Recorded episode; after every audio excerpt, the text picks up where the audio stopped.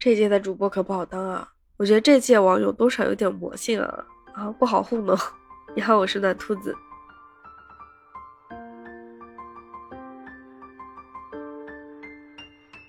其实我很早之前就准备要聊这个话题来着，但是纠结了很久嘛，就是不知道会不会有很多人听。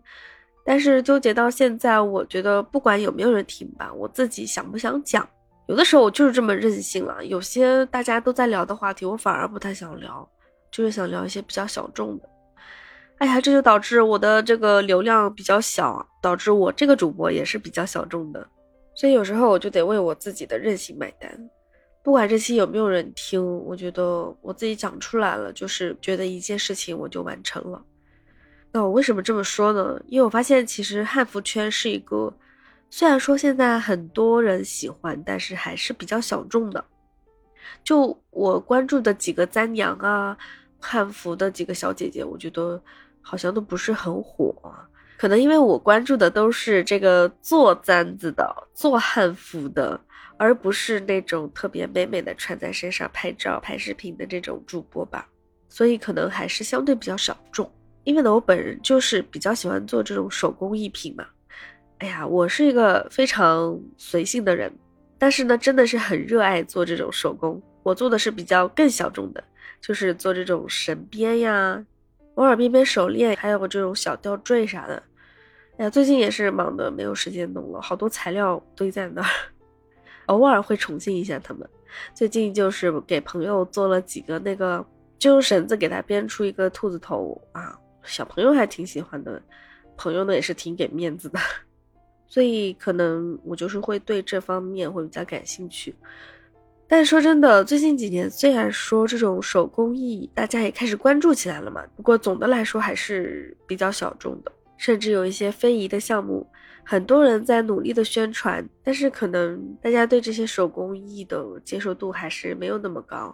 就比如说做簪子的簪娘们，可能也就是一些喜欢汉服的同袍们会比较喜欢，像一些发冠呀、发簪呀，平时也不可能去穿戴，对吧？但是我今天要聊的几位啊，他不仅仅是做发冠、发簪，没想到好好的簪娘被大家逼成了什么样子。一个被逼成了做武器的铸剑师，一个被逼成了做暗器的暗器阁阁主，还有个被逼成了养鹦鹉大户。真的，我想这三位簪娘怎么都不会想到，最后竟然会被逼转职。你看看这些网友有多魔鬼，有多魔性。但是说真的，这三位簪娘也真的是很宠粉了。粉丝说要做什么，他们都去做了。我先介绍一下第一位簪娘，第一位簪娘叫做。无畏轻狂之想，这个字怎么写啊？我不知道怎么解释，我会放在这期的简介里面，然后评论区我会打一下这几位簪娘的名字。如果你有兴趣的话，你可以去搜一下，我估计全网都有吧。这位簪娘一开始，她是从一四年入坑，开始做这个铜丝来做这种啊发簪呀、耳饰啊之类的，但是在二零一五年被逼打铁，真的没有人会想到，一开始还挺正常的。他一开始就是会做一些搭配汉服的发簪呀、发冠呀、面具啊什么的，但是没想到，大家网友们希望看他做武器，然后就变成了做弩、做护甲、做工，然后那种长簪就是比一般的发簪要长，甚至可以拿来做武器的那种。之后又做了护甲，没想到他还会做琵琶，就是敦煌飞天的那种琵琶造型，哇，那个好精美，你知道吗？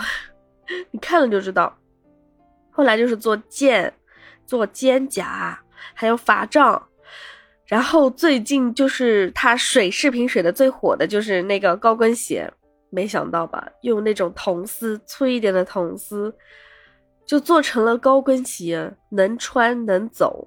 当然了，你不可能真的说日常里面就穿它，穿这种鞋还真挺费脚的。你拿来拍拍照还行，对吧？如果你想看的话，我可以放图片在简介里和评论区里。你想看的话，就评论区告诉我，我到时候补上，好吧？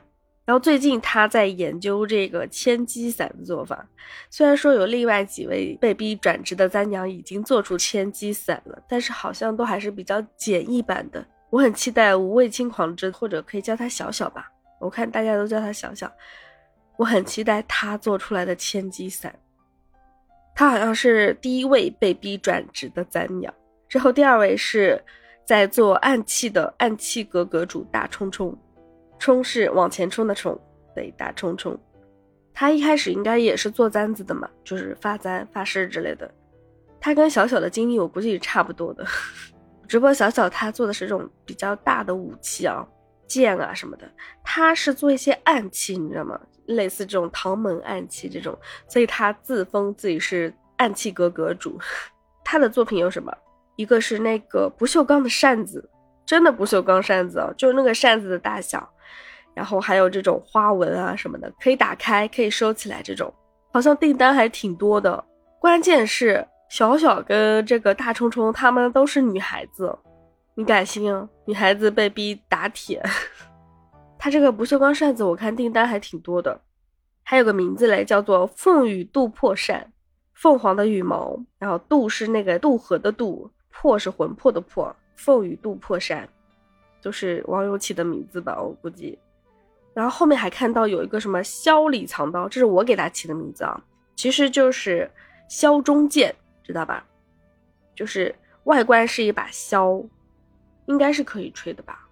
我没看到它可以吹的视频哎，但是它有个机关打开就是一把小的迷你剑，还有个簪中剑，就是一个发簪，可以戴在头上的发簪，但是有个小机关打开之后也是一把迷你剑，甚至可以当成暗器那种飞针飞出去的。还有后来我看到的一个孔雀毛做出来的一把扇子，它是可以发那种暴雨梨花针，你知道吗？虽然不像真正的暴雨梨花针那样子，哔哔哔很多那种小飞针出去，它是只发出一个针飞出去，距离也不是很远。最近他正在研发一个叫赤练剑的一个暗器，也不算暗器吧，我觉得是武器。我虽然没有看过那两部国漫啊，叫《天行九歌》和《秦时明月》。赤练剑就是这两部国漫里面出现过的一个武器，一个女孩子用的，它可以当鞭子，也可以当剑，就是类似这种多功能的武器吧。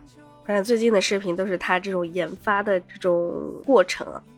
当然，我要在这郑重声明一下，他们这种能够销售的武器类的东西是在公安局派出所是有备案的，甚至那个谁小小就说他已经去过三次派出所去备案了。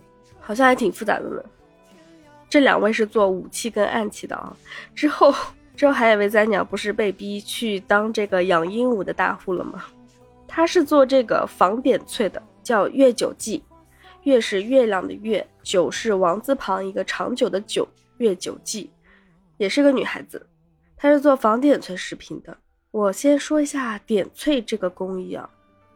这个点翠工艺是在康熙、雍正、乾隆这个时期是比较盛行的，但是到后来就慢慢淡出视野了。你知道点翠它用的是什么材料吗？它用的是翠鸟的羽毛，但是现在翠鸟是保护动物来，二级保护动物，怎么可能真的有人去用翠鸟的羽毛来做这个点翠饰品呢？对吧？所以现在簪鸟们都会做这种仿点翠饰品，而这位月九记啊，这个小姐姐啊，这个簪鸟。他就养鹦鹉，你知道吗？用鹦鹉毛来代替这个翠鸟的羽毛，我觉得还是挺不错的。因为鹦鹉的羽毛它其实也是有那种渐变色，而且有的鹦鹉的羽毛其实颜色是非常鲜艳的。你可以去搜索一下这种点翠饰品，你就知道了。点翠饰品上面它这个其实是有这种羽毛纹路的。如果你说不用羽毛，不用真的羽毛啊。怎么去把它做的这么精美、这么真实？像那种羽毛的纹路，你怎么去给它做出来？我觉得，嗯，这么自然的话可能不太行。所以现在大多数都是用什么鹅毛啊、丝线啊来代替这个翠鸟的羽毛。那月九记这个小姐姐呢，她就用自己家养的这个鹦鹉的羽毛。最早开始，她养的是一只还两只来着，就去薅他们家鹦鹉的毛来做这个仿点翠饰品。但是没想到后来这个订单越来越多嘛，他们家鹦鹉的毛哪有那么多，对不对？它长出来不得要时间吗？他们家鹦鹉都薅秃了，那怎么行？所以到后来他就不停的养鹦鹉，增加新成员。那他也不敢薅了，这个网友们肯定要说啊，你这不能再薅他们的毛了，万一遇到些喷子啊、黑粉啊，那怎么整？给他举报也不行，对吧？什么保护动物啊？但是的确薅他们的毛是不太好呀，所以他后来就是开始自己做繁殖鹦鹉，然后越来越多，越来越多，就不薅他们的毛。就是鹦鹉从小到大长大之后，它这个毛是会退的嘛，会有一些绒毛会退下来，那他就会去收集这些小鹦鹉长大之后它掉下来的这种自然脱落的这种羽毛，这样总该没有人说话了吧？然后没想到后来越养越多，越养越多。然后现在他就是说缺啥都不缺羽毛了，但是真正的点翠工艺我真的还没有看到过真实制作的，晚一点我要去研究一下。我觉得这个做出来的视频真的好好看啊！